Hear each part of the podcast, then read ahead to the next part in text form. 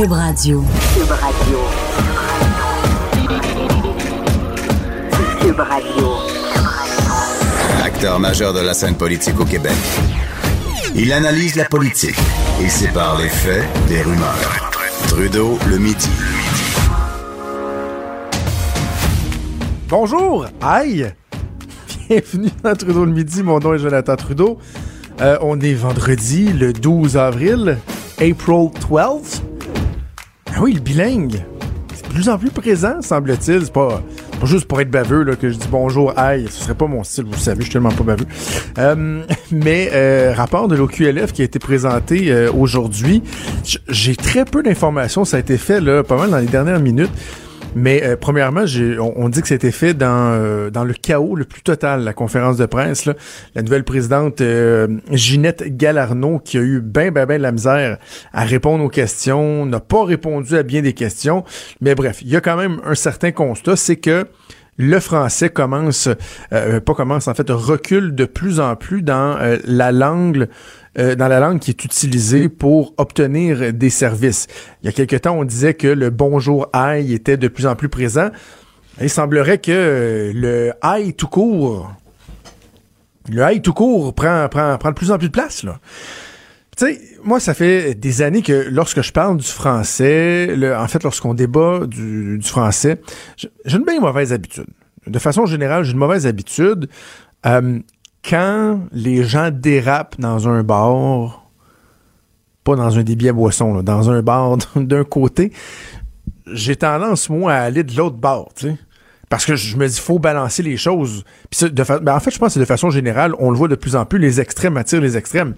Donc, quand j'entends des gens, particulièrement, bon, les souverainistes et péquistes, faire des crises du bacon épouvantables sur l'état du français, sur le fait qu'on est en train de, de, de se faire assimiler tranquillement pas vite, que dans dix ans, plus personne va parler français ici, puis qu'on va juste être colonisé, puis on va être, on va tout être des Anglais. Tu sais, je suis wow, wow, wow, wow, wow, wow, wow. Tu faut se rappeler qu'on a fait beaucoup de chemin, là. Tu sais, ça fait pas beaucoup de décennies qu'au Québec, euh, les compagnies, ça marchait en anglais, l'affichage dans les rues, c'était en anglais, euh, les, toutes, toutes, toutes les boss d'entreprise, c'était toutes des anglais. Les petits Français porteurs d'eau, c'est pas si loin que ça. On en a fait du chemin. Fait que moi, j'ai tendance des fois à dire, on se calme avec les hauts cris, là, de descendez des rideaux, là, ouais, ouais, on. Mathieu, descend. Mais euh, en même temps, c'est vrai qu'il y a des reculs en ce moment. Je pense que le français est quand même en bonne santé, encore là, si on compare à ce qu'on a vécu il y a plusieurs décennies. Mais on est minoritaire, puis il faut rester vigilant. Ça, c'est un fait, ça demeure, ça ne changera pas. Et on doit vraiment, vraiment être euh, aux aguets. Et là, euh, quand vous allez à Montréal, parce que les gens qui sont à l'extérieur de Montréal et, ou- de ses environs, là, parce que je pense que quand on dit Montréal, on- dans la grande région, on pourrait entre autres euh, inclure euh, Laval, là, qui s'anglicise beaucoup, beaucoup, beaucoup, beaucoup, beaucoup. Mais vous allez à l'extérieur, dans les autres régions, dans les régions éloignées des grands centres, il n'y en a pas de problème avec le français. là. Le français est prédominant, le français est en santé. Euh, mais à Montréal, ça fait dur. là. Ça fait vraiment dur. Euh, on a été euh, quelques fois au cours des derniers mois, ma, petite famille et moi, faire des activités à Montréal. Notamment, j'ai un exemple, euh, sans aucune espèce de gêne, je vais le nommer, là, au Centre des sciences de Montréal. Dans le vieux Montréal, si vous allez là et que par mésaventure, par mégarde, vous décidez de dîner sur place, par exemple, que vous traversez le, petit chemin, là, puis là, il y a- l'espèce de halte bouffe, c'est épouvantable. là. Le bonjour aïe n'existe pas. C'est bonjour tout court. Euh, aïe tout court. Puis essayez pas de vous faire comprendre en français, ça marche pas. À un point tel que ça en devient frustrant. Là. Tu sais, Moi, je, moi, je me suis toujours dit, quand quelqu'un fait, je vois que la personne fait l'effort, mais que le français n'est pas sa langue première, puis que c'est difficile, des fois, juste pour montrer que j'apprécie son effort, savez-vous quoi? Avec plaisir, je vais switcher en anglais. Parce que moi, premièrement, j'aime ça pratiquer mon anglais, surtout depuis que je suis à Québec, je trouve que je le pratique pas assez. J'aime ça, moi, parler l'anglais. Je trouve qu'il n'y a pas de honte à ça. C'est une, langue qui est, agréable. Comme le français. Donc, j'aurais pas de gêne, de honte à, à m'adapter. Mais quand la personne n'est même pas foutue d'essayer de me parler en français, ben là, je revendique mon droit. Est-ce que je peux me faire parler en français? Donc, bref, il y, a des, y a des constats qui sont faits par l'OQLF. Il faudra voir vraiment dans le détail euh, de quoi il en retourne, mais il faut, il faut demeurer vigilant. Puis je pense que bon, ça vient mettre en lumière toute l'importance de, de favoriser une meilleure intégration de nos immigrants, meilleur apprentissage du français. faut pas aller aussi loin que ce que le Parti québécois veut faire ou suggère, c'est-à-dire de prendre juste des gens qui, avant même de, de, s'en venir au Québec, parlent parfaitement français. Je pense pas que c'est une bonne idée. Je pense pas que c'est une bonne idée. Bref, euh, le français est en recul euh, à Montréal. Et parlant de Montréal, ça me fait penser à l'éclatante mairesse Valérie Plante qui euh, a brisé le silence ce matin. Bon, avait émis un communiqué de presse hier, six jours après les euh, propos complètement ridicules, odieux du maire Steinberg de Hampstead six jours. Et là, donc, sept jours plus tard, elle prenait officiellement la parole devant les médias. Je me suis bien amusé ce matin, avec un peu de, de, de, dérision, parce que, bon, ça a tellement été long avant que la mairesse Plante dénonce les propos que moi je disais en blague. Ah vous savez quoi euh, j'ai appris là en exclusivité que la mairesse va tiens commenter le départ des expos aussi euh, ce matin. L'enlèvement de James Richard Cross pendant la crise d'octobre.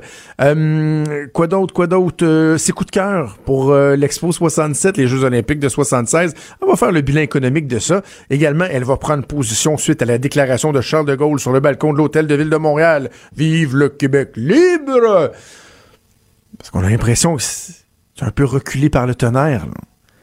sais, 16 jours plus tard d'en arriver là, c'est totalement inacceptable. Alors moi, je m'attendais à ce que la mairesse soit très humble dans son point de presse, qu'il y ait une reconnaissance. Je suis pas obligé de te flageller, là, mais dire écoutez, je vous ai entendu, je comprends, j'étais à l'extérieur, je croyais que c'était utile euh, d'attendre d'être rendu ici, mais je comprends que j'aurais dû réagir euh, plus promptement. Euh, je m'en excuse s'il y en a qui ont été choqués par ce délai-là, mais voici ma réaction, blablabla. Si elle avait fait ça, je pense que je n'aurais pas tout excusé, mais on serait passé à autre chose. En fait, parallèle parfait à faire, ça s'est produit pas plus tard qu'hier. C'est Pierre Arcan le chef intérimaire du Parti libéral du Québec, tous ont dénoncé au cours des derniers jours le fait que, il avait dit c'est inacceptable les propos du maire d'Amstead. Je l'invite même à reconsidérer son avenir politique. Mais, mais vous savez, euh, François Legault amène ce genre de dérapage-là par ses positions-là qui divisent. Il s'est fait taper sur, sa caboche. Et hier, à l'ajoute, Pierre Arcan, tu un homme qui doit pas être facile à faire plier, hein. Tu il a une stature, il est très, très, très là, stoïque. Ça devait pas y faire plaisir. Mais hier, il s'est excusé de bord en bord. Je regrette. Bon, oui, il a dit, vous savez, je suis dans une mêlée de presse, des fois, c'est pas toujours évident. Mais il s'est excusé, il a dit que d'aucune façon, il fallait faire un rapprochement entre les deux. Alors, qu'est-ce qu'on fait? On passe à autre chose. On dit, bravo, monsieur Arcan, parfait. Faut avouer, plus qu'à moitié pardonné, on passe à autre chose.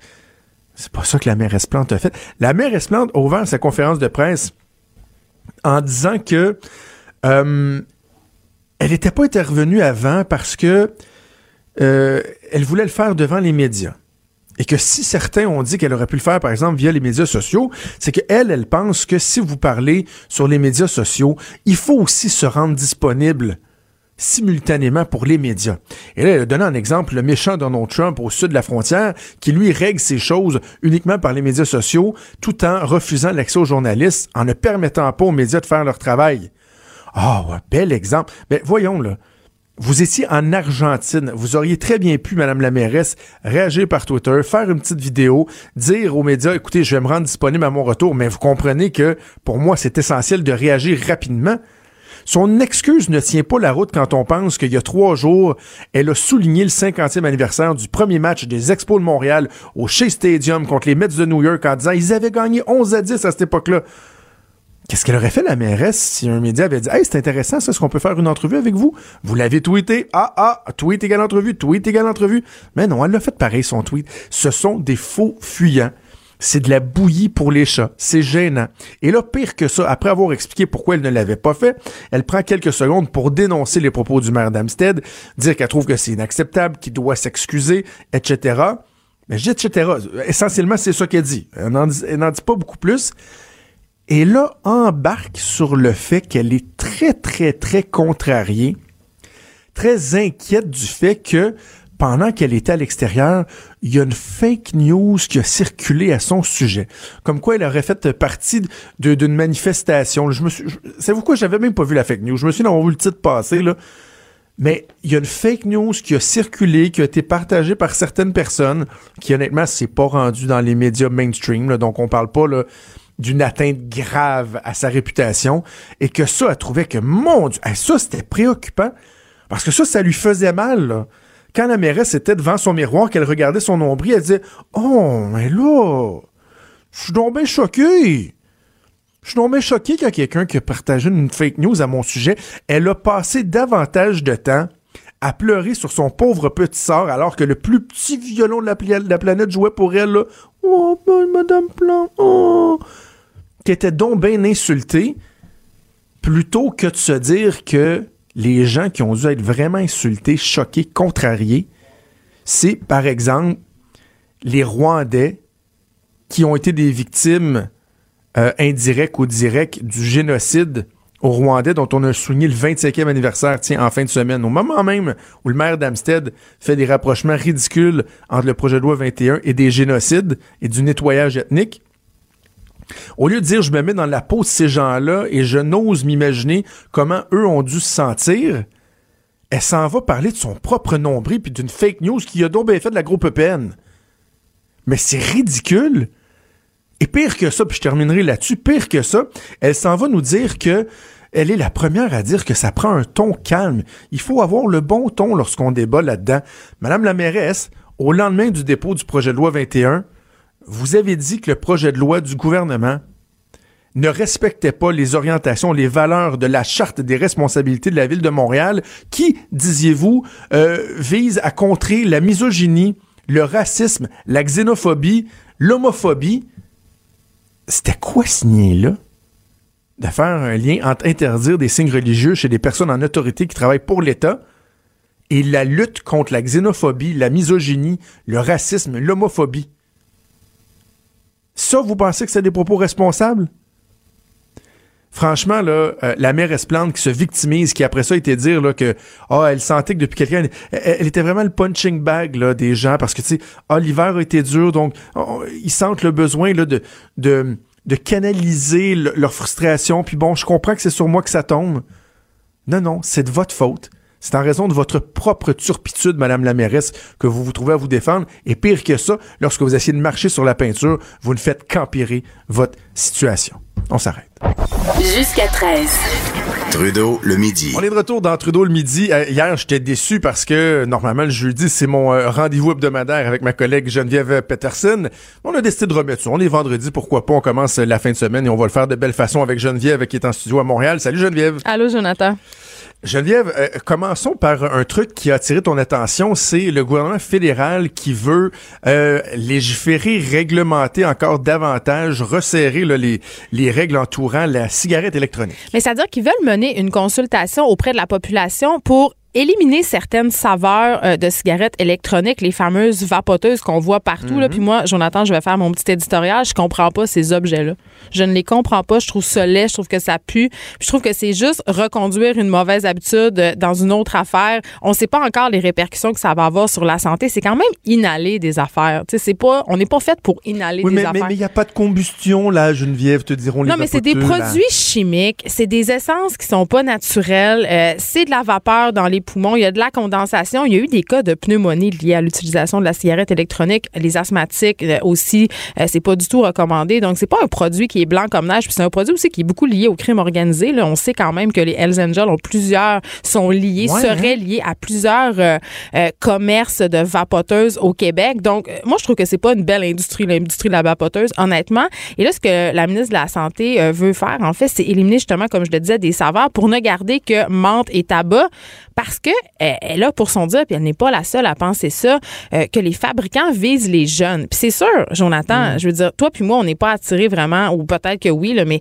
des saveurs comme c'est très lié au, au gâteau, à la confiserie, à quelque chose de sucré. Euh, tu sais on a des saveurs comme euh, je sais pas moi pomme verte framboise, Ah oui, oui, chocolat. Je veux dire, c'est pas une collation, là. C'est un produit chimique que vous mettez dans le corps, tu sais. Fait que moi, je. Mais en même temps, je me pose la question euh, de la répression. Je, je trouve pas que vraiment on n'est plus dans on n'est plus tellement là-dedans la répression là on vient de, de légaliser le cannabis là. Euh, je trouve pas que c'est une de réprimer les affaires ou de les empêcher ou de les interdire ça va avoir l'effet escompté surtout quand on essaie de, de le faire pour viser les jeunes parce que tu as déjà été jeune, Jonathan, toi aussi. Et Oui, mon, petit doigt, me- jadis. il y a un- mon petit doigt me dit que tu étais un petit peu rebelle comme moi et que les choses Oui. interdites devaient fort. Absolument. Et moi, j'ai tout le temps peur de ça quand on veut mettre en place des politiques comme ça. Je- moi, ce qui dans tout le débat là, de cigarettes électroniques, les, euh, les saveurs et tout, parce que bon, rappelons que pour ce qui est des, des petits cigarios, ça fait déjà quelques années qu'on a interdit maintenant les, les, les, saveurs. Avant, t'avais euh, raisin, cerise et tout. Puis, j'étais un peu euh, ambivalent là-dessus parce que moi, personnellement, dans mon expérience personnelle, ces trucs-là ont fait en sorte que j'ai arrêté de fumer la cigarette puis que j'ai pas recommencé parce que j'ai été pendant de longues, longues, longues années un indécrottable fumeur. Là, tu sais, j'ai arrêté comme 10 fois, 20 fois avec les patchs. Je fumais vraiment beaucoup. Puis il y a euh, quoi ça doit faire 13 ans à peu près là, je pense que j'ai arrêté de fumer. Euh, j'ai découvert les petits cigarios qui font en sorte que quand je suis sur le party, quand je prends un verre avec des amis ou quoi que ce soit, je me clenche une coupe de petits cigares le lendemain matin, j'ai mal à la gorge, T'as mal au cœur. J'ai mal au cœur puis je passe à d'autres choses. Alors que et sans ça, ben tu sais est-ce que j'aurais éventuellement recommencé à fumer puis que je fumerais encore mon paquet par jour? Je me pose la question. Mais il y a des gens qui recommencent à fumer avec les cigarios aussi, tu sais, parce que ça les replonge dans cette habitude-là, tu sais, fait que ça dépend des gens.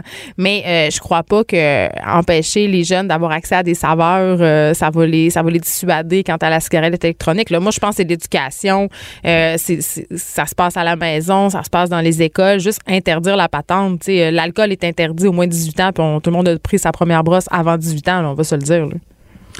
Ouais, c'est- mais c'est- la question est bonne. Est-ce que, hmm, c'est-tu, c'est rare, là, mais j'ai de la misère à avoir une opinion bien arrêtée, parce qu'en même temps, je me dis, ben, comme, comme tu le mentionnais, quel est l'intérêt de, de poffer une vapoteuse euh, qui goûte le, le- le gâteau, là, hey, je travaillais avec des gens avant, là, écoute, ça vapotait, là, c'est un temps rare, là, puis ils faisaient des mix, là, je vais mettre gâteau, shortcake aux fraises avec un petit peu de cannelle là-dedans, ça sentait, le sucré, c'est Mais rendu là, fais-toi des muffins.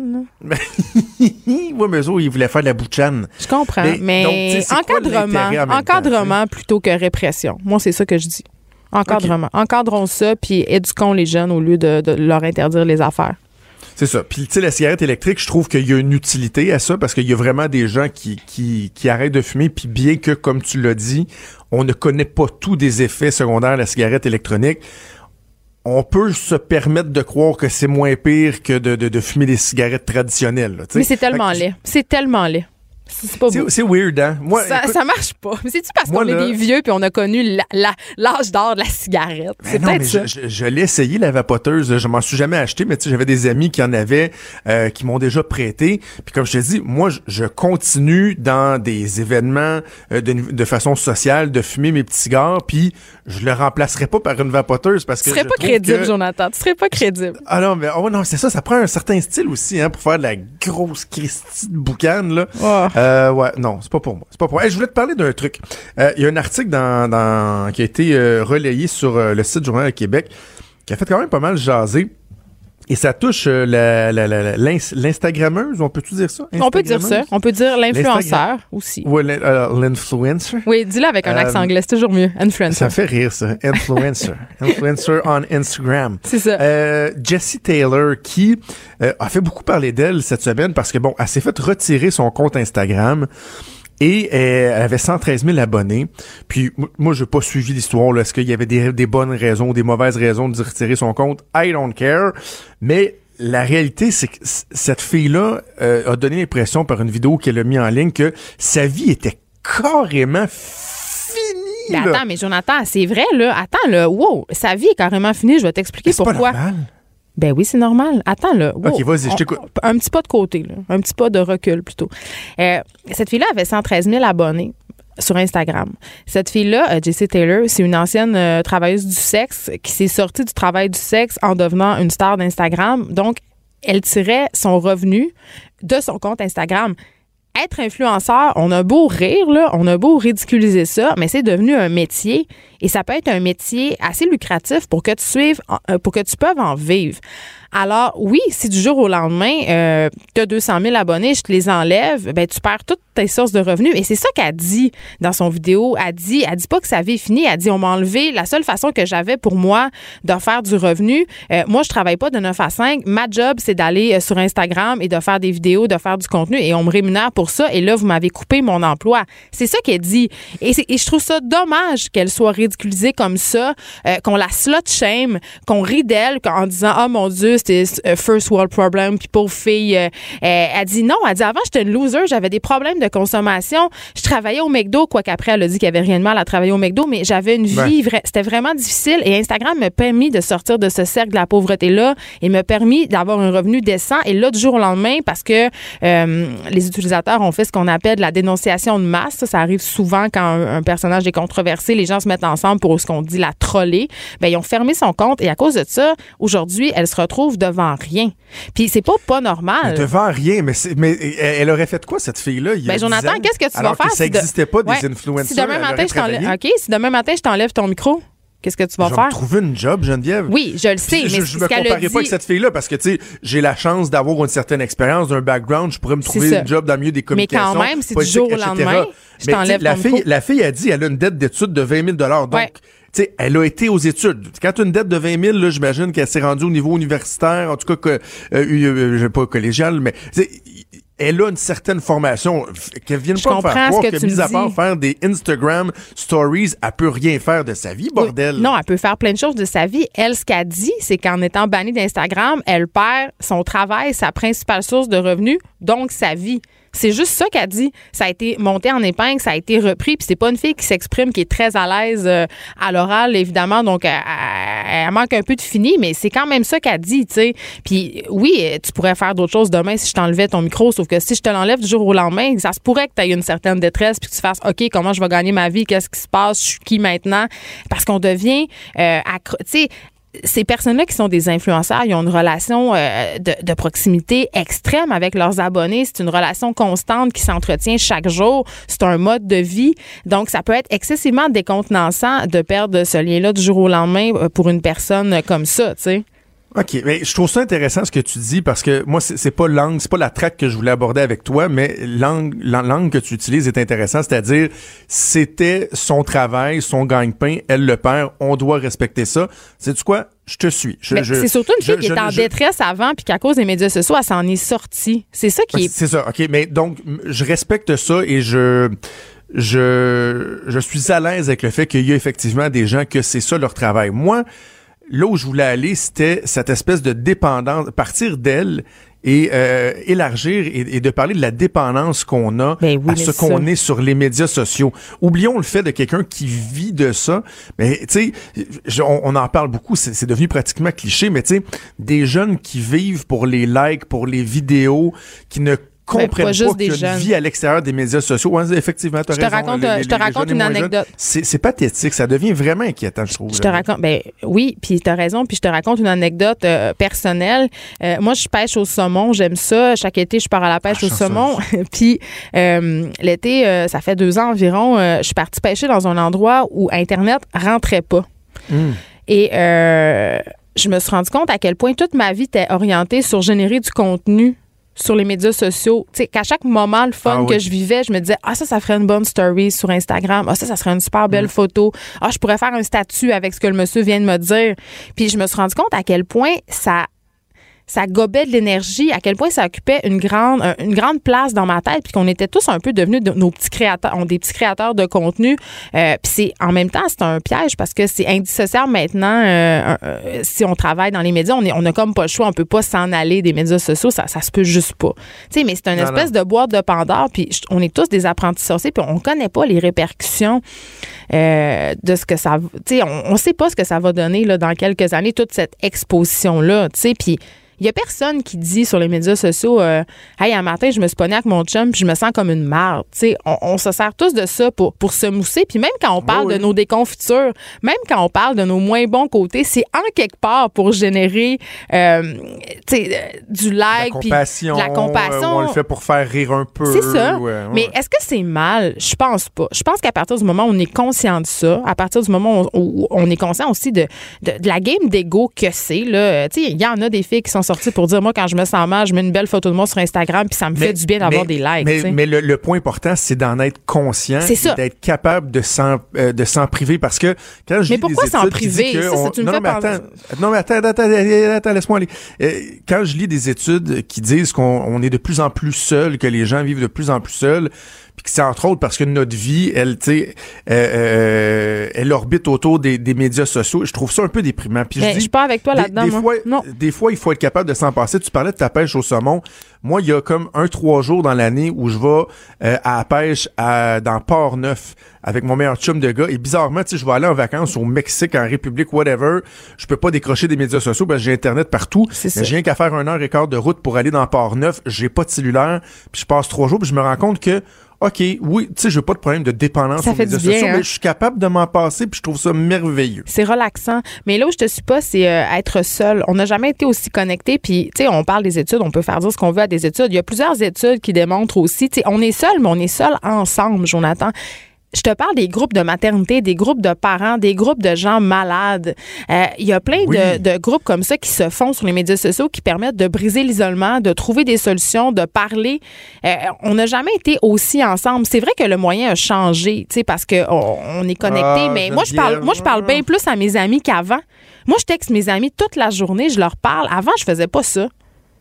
Oui, mais t'as as quand même une vie sociale. Sauf qu'il y a une différence entre la personne qui va aller chercher euh, du conseil, du réconfort, de l'entraide par des groupes de médias sociaux et la personne de 18-19 ans qui a pas une facilité là. euh, Oui, ça peut euh, évidente à se Oui. faire des amis Je et qui va se, finalement s'enfermer dans un ordinateur à tuer du monde en, en first shooter ça, puis à, à- à problème. clavarder avec eux autres puis ça va être ça leur vie plutôt que d'aller dehors se faire des amis puis avoir une ça vie peut- sociale. ça peut je trouve exacerber. ça- je trouve ça poche. Ça, je suis d'accord avec toi. Je te suis là-dessus. Ça peut exacerber, ça peut même mener à de la radicalisation. Moi, c'est tu sais quoi mon plus grand problème avec les médias sociaux? La, la- Non. là où ça me dérange le plus, c'est dans l'espace public. Les gens qui regardent leur téléphone euh, dans le métro quand ils attendent l'autobus, sont, ils Ouais. deviennent, euh, ils, sont plus conscients de leur environnement. Fait qu'on n'a plus Ah, d'interaction, on se regarde plus dans les yeux.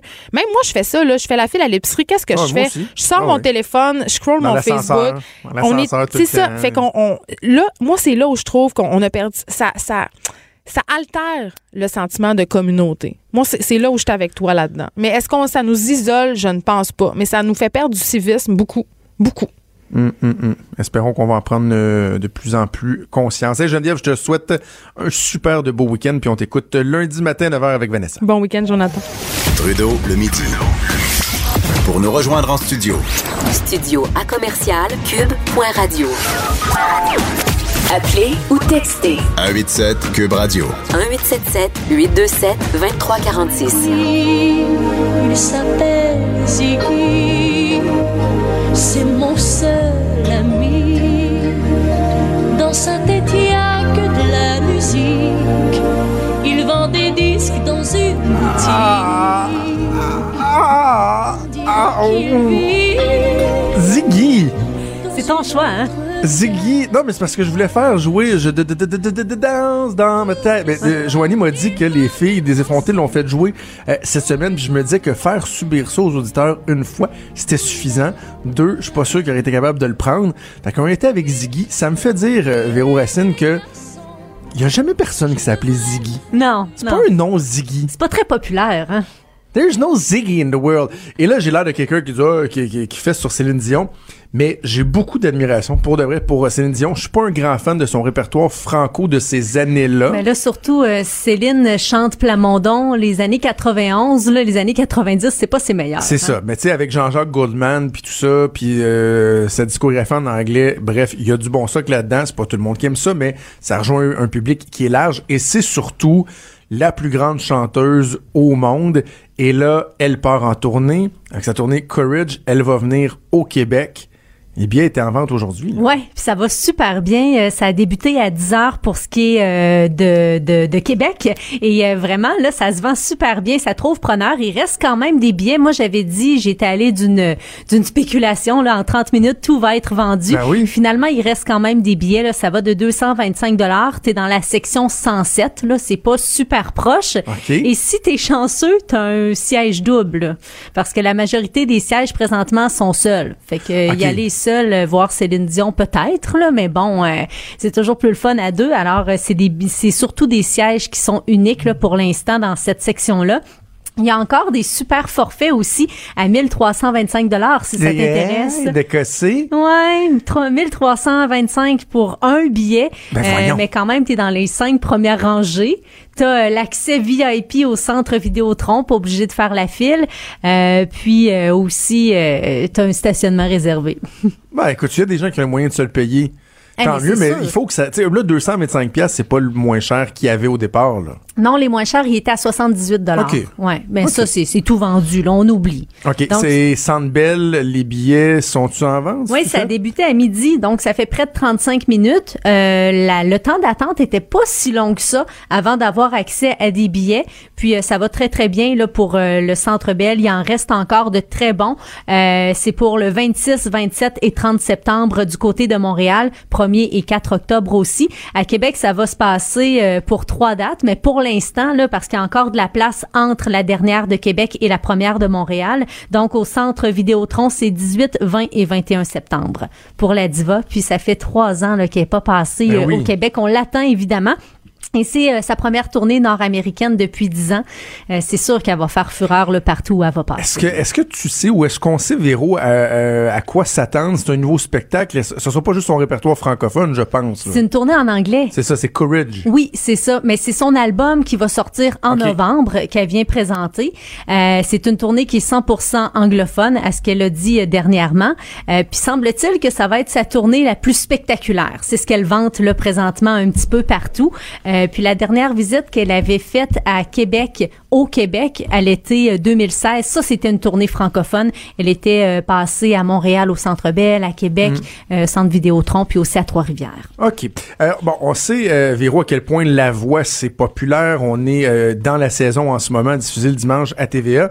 Mais là, pour les maniaques de La Voix, il y a un plus. Il y a désormais le balado La Voix à l'aveugle. Ah, je suis tombée en amour. Euh, quel concept Ah oui? incroyable. Ben, moi, j'aime l'émission. C'est euh, mon rendez-vous tous les dimanches soirs. Je suis une mordue de l'émission La Voix. Alors, euh, ça venait comme un peu de soi d'apprécier le balado qui est sur cube.radio. Ça se nomme La Voix à l'aveugle, comme tu l'as si bien dit. Puis là, dans le dernier épisode qui se nomme Un nouveau record, parce que dans chaque épisode, on a des inédits de l'émission. Donc, pour euh, le dernier balado, euh, c'est super intéressant parce que on se faufile dans la création euh, de l'album. L'album qui va sortir très, très bientôt, qui est toujours fait avec les 24 candidats qui accèdent au direct. Et d'ailleurs, un petit, un petit rappel, là, les directs, ils vont commencer euh, dimanche qui s'en vient. Et on est allé euh, chercher des invités. C'est animé par Anouk Meunier, donc elle interroge Anne Vivien qui est à division là, musique chez Musicor, David Laflèche qui est le directeur musical de La Voix et Gilbert Fradette qui est le réalisateur de l'album. Alors ils nous en disent un petit peu plus sur ce à quoi on va pouvoir s'attendre. Euh, puis euh, on a aussi des, des extraits de chansons qui ont été choisis par les candidats. On peut entendre entre autres Geneviève Jaudoin avec Alléluia, puis on a un petit aperçu pour vous de sa chanson qu'elle a choisie, puis on écoute aussi une anecdote sur son choix de chanson tout de suite après. Euh, en studio, il est arrivé un petit truc. euh, Geneviève Jaudoin, qui est sur l'album, était prévu faire une chanson, sa chanson de duel. Euh, Un peu plus loin, un peu plus loin. un peu plus loin, un peu plus loin de Ginette. Et puis, euh, en cours de route, pour des raisons personnelles, elle a demandé s'il pouvait faire la chanson de son audition à l'aveugle. Alléluia. Donc, euh, c'était un cas spécial. Ouais, c'était un cas spécial. Chaque candidat était heureux à chaque fois qu'on avait un nouveau candidat en studio, euh, était heureux de son choix de chanson. Mais Geneviève, c'était un petit peu particulier, puis euh, ça a donné un, un moment fort sur l'album. Ça, ça a été un événement en studio. Ça a été un piano-voix très magique. C'était vraiment un moment fort dans le studio. Hallelujah.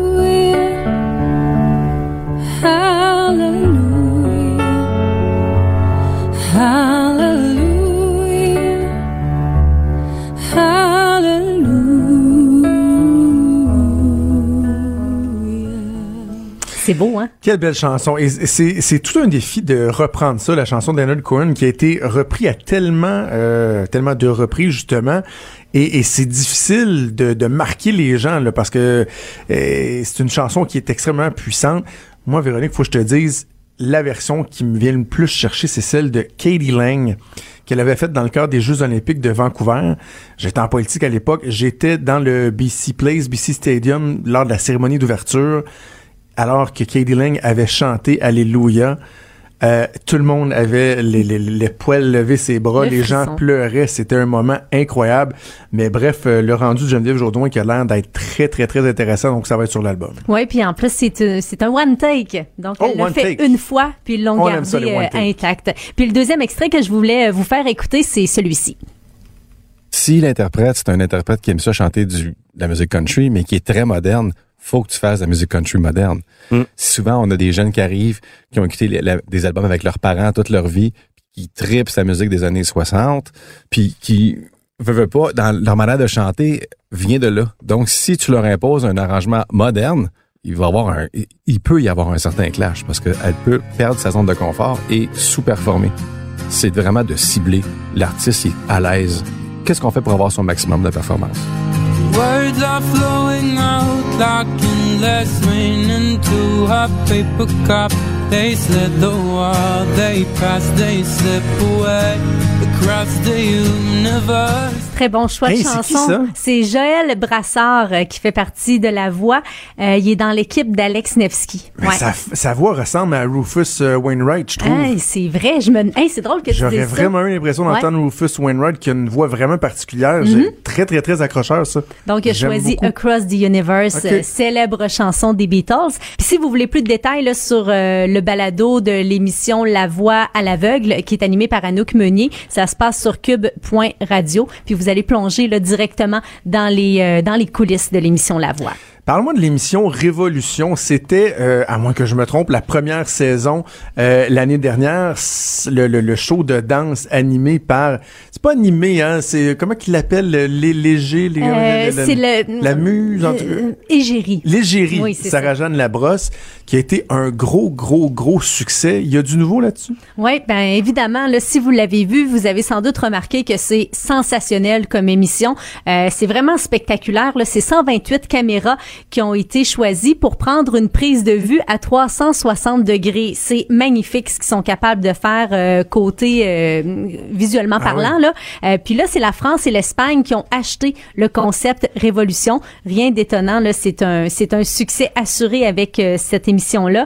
Euh, puis pour Québec, mais le Québec là, ça va revenir évidemment du côté de TVA. La deuxième saison qui est prévue pour euh, cet automne, Sarah Jeanne Labrosse qui reprend son rôle d'égérie.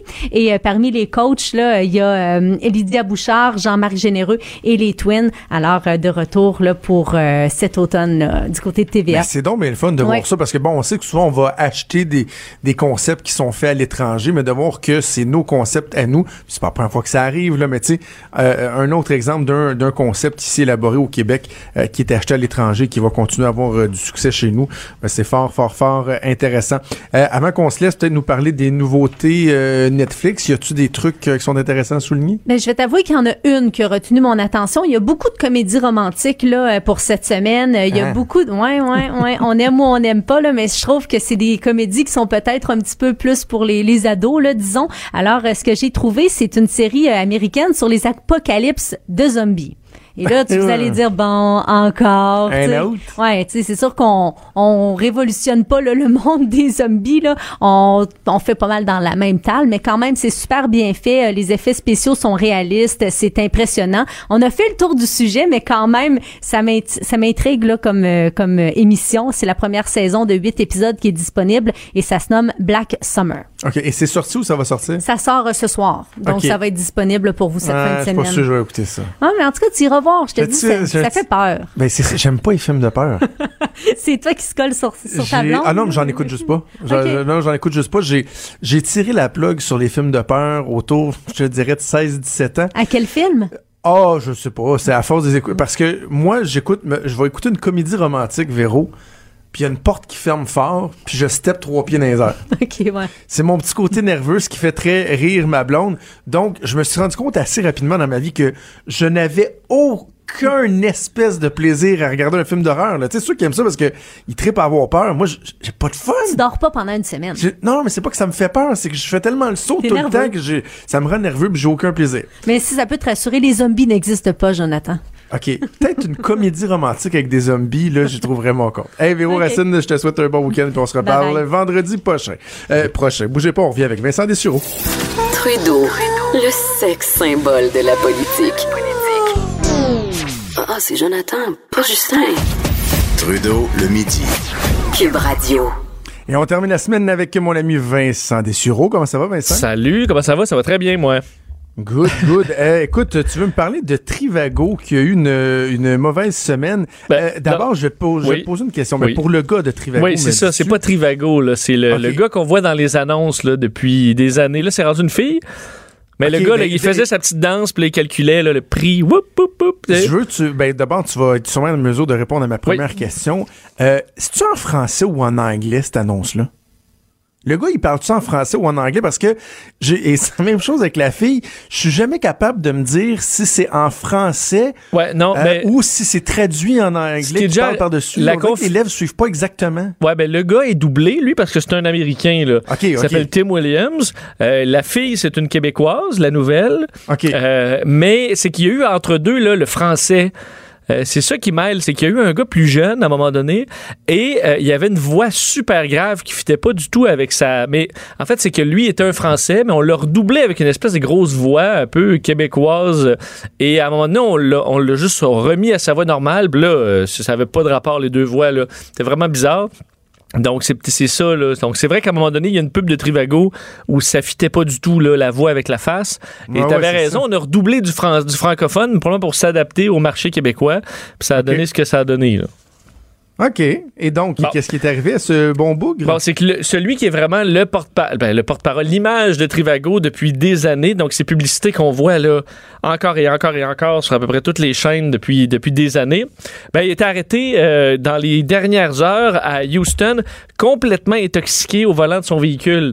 Euh, en fait, il est le 52 ans, lui et euh, est tombé d'un pomme, le pied sur le frein, euh, en plein milieu de l'autoroute euh, sur à Houston au Texas. Alors il a été euh, il a été arrêté, a eu besoin d'une même une vérification de sa santé mentale avant d'être remis en liberté en attendant son Oh! retour en cours au mois de- d'avril prochain. Lui là, faut dire que ça fait il a eu quelques petits rôles là dans les Sopranos entre autres ou d'autres petites séries, mais il avait là où il a caché in c'est qu'il a fait au, au départ une publicité juste pour la voix de Trivago, qui est une compagnie euh, allemande. Et ensuite, on l'a testé à la caméra, ça a bien été. Et il a été le nom de la compagnie dans probablement là, un nombre de pays qu'on n'imagine pas euh, depuis, euh, depuis des années. Alors, faut croire que le su- succès, si on peut appeler ça du succès, lui a, euh, lui a pas fait. C'est quoi son nom? C'est Tim Williams, 52 ans. Alors, si tu le, si tu le vérifies, son, son, son joli minois, tu vas sûrement le, le reconnaître. OK, je vais aller regarder ça. Hey, parle-moi d'un, d'un, d'un spectacle d'humour qui a connu euh, une fin abrupte. Et d'ailleurs, c'est drôle parce que cette semaine, j'ai, pas eu un trip de Jim Jeffries. Je sais pas si tu connais Jim Jeffries, Ouais, euh, ben. humoriste australien. Et euh, là, tu sais, j'écoute à peu près tout ce qu'il a fait. Là. Je suis comme ça. Moi, je binge-watch. Oui. Et euh, je regardais une fois où il faisait un numéro dans un, un, un comedy euh, club en Angleterre et il y a un gars qui est monté sur le stage qui te l'a punché sur le caisseur, mon gars. Ben voyons. Ça, ça avait mis fin au numéro assez rapidement. Parce qu'il l'avait insulté, ou? euh, il, ben, en fait, j'ai vu une entrevue où il explique qu'il comprend pas pourquoi, parce qu'il parlait des euh, des femmes et euh, de leurs préférences sexuelles. Puis là, le gars, supposément qu'il est dans une date avec une fille, puis que ça allait pas bien. Fait que lui, il a décidé qu'il allait puncher l'humoriste sur, euh, sur stage. Puis je me disais, ça, ça doit être assez traumatisant. Ça doit mal finir. là. C'est un, un genre de truc comme ça qui, Euh, qui s'est passé? c'est une coche euh, supplémentaire parce que c'est un, un humoriste euh, britannique qui s'appelle Yann Conito. Euh, qui est pas euh, le plus mainstream, mais semble-t-il qu'il y a quasiment un culte là, qui Il est le- un peu incognito. Euh, non, mais, une pas, mais pas, pas, tant que, pas tant que ça, Yann Cognito, parce que depuis bon, plusieurs années, il y a vraiment un gros fanbase. Mais des fois, il y en a, là, tu vois, un humoriste qui est pas nécessairement celui qu'on voit partout à la télé, mais qui a quand même qui remplit les salles. C'est un peu le cas de Yann Cognito. Le problème, c'est que hier soir, il est dans son spectacle. Ou, entre autres, il fait une blague sur euh, avoir une crise cardiaque. Donc, il dit, hey, il dit, imaginez que je fais une crise cardiaque, je me réveille puis je parle le gallois. Bon, je suppose qu'il y a, un contexte à, cette blague-là. Mais à un moment donné, pendant le spectacle, il s'assoit, puis il arrête de bouger. Puis là, les gens, ils pensent que c'est une blague. Pendant de longues minutes, ben, il, il- il est tombé raide mort. sur sa chaise, sur scène, après avoir fait une blague de, de, de crise cardiaque. Il a fait une crise cardiaque, il est mort là.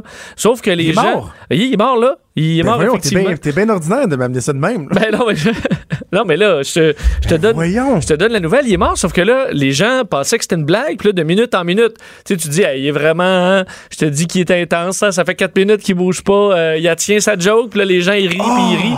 Mais t'imagines, c'est qu'à un moment donné, quelqu'un qui dit, ouais, ben là, il me semble que c'est un peu long, euh, les gens euh, vont vérifier, il y a pas de pouls, euh, ont appelé l'am- l'ambulance. Alors, les gens dans la salle, t'es un peu traumatisés, là, parce qu'eux, ils disent, non seulement on a vu quelqu'un mourir sur scène, mais on était bien crampés de ça, là.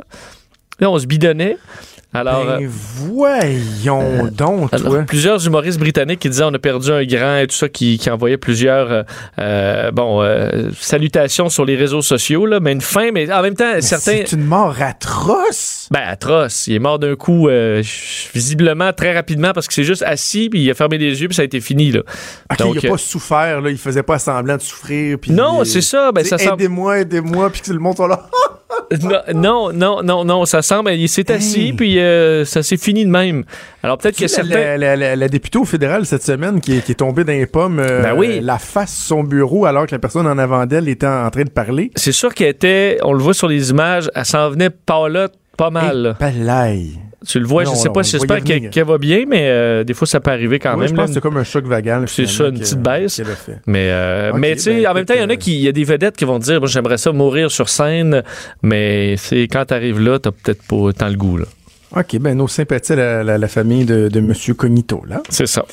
Euh, une étude sur les jumeaux dans l'espace. Oui, ben j'en ai parlé hier. Ok. C'est un suivi là-dessus parce qu'hier, euh, la NASA dévoilait son étude sur plusieurs années euh, sur les jumeaux euh, Ah Scott oui, et un qui Mark été dans Kelly. l'espace et l'autre non, c'est ça? Exact. Pendant un an, un est allé dans l'espace, l'autre non. Et euh, ces deux astronautes, on a pu comparer les changements au niveau des, de la génétique, au niveau des performances mentales. On a fait plein de découvertes qui permettront de savoir si l'homme peut résister à un long voyage dans l'espace. Alors ça, c'est bon, c'est fascinant en soi. Mais ce qui est fascinant, entre autres, aujourd'hui, c'est de comprendre à quel point cette opération-là a été complexe pour la NASA, pas mal plus qu'on pensait au départ, parce que euh, on devait envoyer de la station spatiale à la Terre des euh, échantillons, des échantillons de sang, de sel et d'urine. Mais là, tu es dans l'espace, tu es en orbite. Euh, alors, c'est, ça a été très compliqué parce que, de un, la fusée SpaceX en 2015 a explosé. Je l'avais d'ailleurs écouté en direct et euh, la fusée avait explosé avec, entre autres, une grande partie des, euh, des tubes qui servaient à, à envoyer le sang. Alors là, ça dit, OK, mon, méchant, on a un méchant problème. Ils ont été capables de s'arranger avec ce qu'il y avait sur la station spatiale le temps qu'une autre fusée soit envoyée avec succès. Mais pour renvoyer euh, les, euh, les échantillons sanguins, on ne pouvait pas les congeler parce qu'on perdait certaines informations pour l'étude. Alors, ce qu'on faisait, c'est que juste avant le départ d'une capsule pour retourner vers la Terre, là, euh, l'astronaute Kelly prenait tous ces échantillons au complet, mettait ça dans la capsule dernière minute, on envoyait ça euh, sur Terre, la sonde, en fait, la, capsule s'écrasait euh, avec des parachutes, là, mais au, euh, au, milieu de nulle part au Kazakhstan. On attrapait les, les échantillons, on envoyait ça d'urgence en avion à Houston. Ensuite, à Houston, on dispatchait ça, pardonne-moi l'expression, mais on partageait les échantillons dans plusieurs centres de recherche un peu partout à travers les États-Unis, et tout ça en dedans de 48 heures. Donc, ça se faisait à un Wow. rythme infernal pour pouvoir avoir les échantillons de sang encore bons. Et euh, tu te dis ça, là, hier, c'était sur la station spatiale, puis aujourd'hui, je suis en train de faire des tests là-dessus. Euh, alors, des, des chercheurs qui sont vraiment donnés, entre autres, on disait que certains, pour pouvoir euh, pratiquer les astronautes à se, faire des, des prises de sang et compagnie dans l'espace alors que tu flottes dans les airs, les scientifiques, eux autres mêmes, ont fait des nombreuses heures dans ce qu'eux appelaient la, la vomite comète. C'est l'avion qui recrée de la pesanteur. Euh, oui, oui, oui, je sais quoi. parce ouais, que ouais. ça a l'air que pour la plupart des gens, là, c'est un calvaire être là-dedans, puis t'as juste mal au cœur, puis mal au cœur. Ouais, ouais. Mais ils ont fait donc euh, des, les procédures en apesanteur, les scientifiques eux-mêmes, pour être capables de montrer à M. Kelly comment euh, prendre ses prises de sang. Alors, ça permettra de faire évoluer l'humanité vers l'espace grâce à ces chercheurs-là. Bien, bien, bien intéressant. Hey Vincent, on va se laisser là-dessus. Écoute, je te souhaite euh, un bon week-end. On t'écoute euh, à 15h avec euh, Mario cet après-midi. Oui. Et on se reparle sans faute lundi. D'ailleurs, c'est ma finale au Trichard, la finale de- du spécial Cube Radio au Trichard ce soir à mon 6h30. chanceux, je suis Qui va gagner dans l'équipe? J'ai une petite idée déjà, là, mais c'est pas Ah oui, moi. t'étais là. Ouais. oui, c'est vrai que j'étais là. Bon point. Mais c'est qu'à date, il y a une certaine Sophie Durocher qui mène de façon importante. OK, OK. Allez, Ok. on écoute ça. Bye bye. Salut, mon Vincent. Hey, avant de, de, de vous laisser, je voulais absolument prendre deux petites minutes pour euh, mettre euh, quelque chose au clair. Là. Je, un petit- je vais vous le dire, je suis un petit peu fâché. Je suis un, un- peu en beau maudit. Euh, pendant la pause tantôt, on m'a souligné qu'il y avait un article de la presse où euh, Pierre Moreau euh, confirme qu'il ne sera pas candidat finalement, euh, ben pas finalement, qu'il confirme qu'il ne sera pas candidat à la succession de Philippe Couillard, parce qu'avec le désistement d'André Fortin, il y a des noms qui ont commencé à recirculer. Et euh, moi, à l'ajoute, euh, on a fait le point, puis j'avais dit, ben écoutez, j'ai cherché à savoir s'il était intéressé. J'ai parlé à des gens qui étaient proches de lui. Certains m'ont dit, ben pour l'instant, je pense pas qu'il va y aller, mais on pense que s'il y a beaucoup, beaucoup de pression, il pourrait peut-être eh, se laisser tordre le bras. Et là, j'ai vérifié que le principal intéressé, qui m'a euh, invité à lui reparler la semaine prochaine, bien gentiment. Donc, il m'a pas dit non. Et là, on a dit avec un peu à la blague, oh, s'il dit pas non, est-ce que ça pourrait dire que pas plus que ça. Je veux pas dire qu'il est en réflexion, il va peut-être y aller ou quoi que ce soit. Et là, je lis dans cet article-là que, bon, Pierre Moreau dit, voyons donc, il n'est pas question que j'aille là. En décembre, j'expliquais en long et en large pourquoi je serais pas de la course. Et là, ça dit, ce dernier s'insurge qu'un chroniqueur de TVA ait pu laisser entendre qu'il réfléchissait à son avenir. Il m'a dit comment allez-vous? Je lui ai dit je vais bien, je suis très occupé, on peut se parler la semaine prochaine. C'est devenu j'ai eu des échanges avec Pierre Moreau, il est en réflexion. Premièrement, je m'excuse là, il m'a pas dit je suis très occupé, est-ce qu'on peut se parler la semaine prochaine? Il savait de quoi je voulais lui parler, c'était très clair avec les petits bonhommes sourires qu'on s'était échangés. Et euh, il m'a dit, on peut-tu se reparler la semaine prochaine? J'ai dit oui, parfait. Contrairement à sa maman, qui lui, le matin même, m'a dit, garde, je te dis tout de suite, je suis pas intéressé, là. Alors, et, j'ai pas dit qu'il m'avait dit qu'il était en réflexion. Que, je- en fait, je n'ai pas dit qu'il était en réflexion. Alors, franchement, Monsieur Moreau, là, euh, je comprends que vous êtes euh, demeuré très amer envers les médias parce que ça a mal été la fin de votre vie politique, là. Vous avez perdu de votre superbe dans les derniers mois, mais franchement, de vous en prendre aux médias comme ça, alors que dans les faits, clairement, vous aviez l'occasion de dire tout de suite, de donner l'heure juste que vous ne l'avez pas fait, franchement, c'est assez gênant et frustrant. Fini là-dessus. Cube Radio.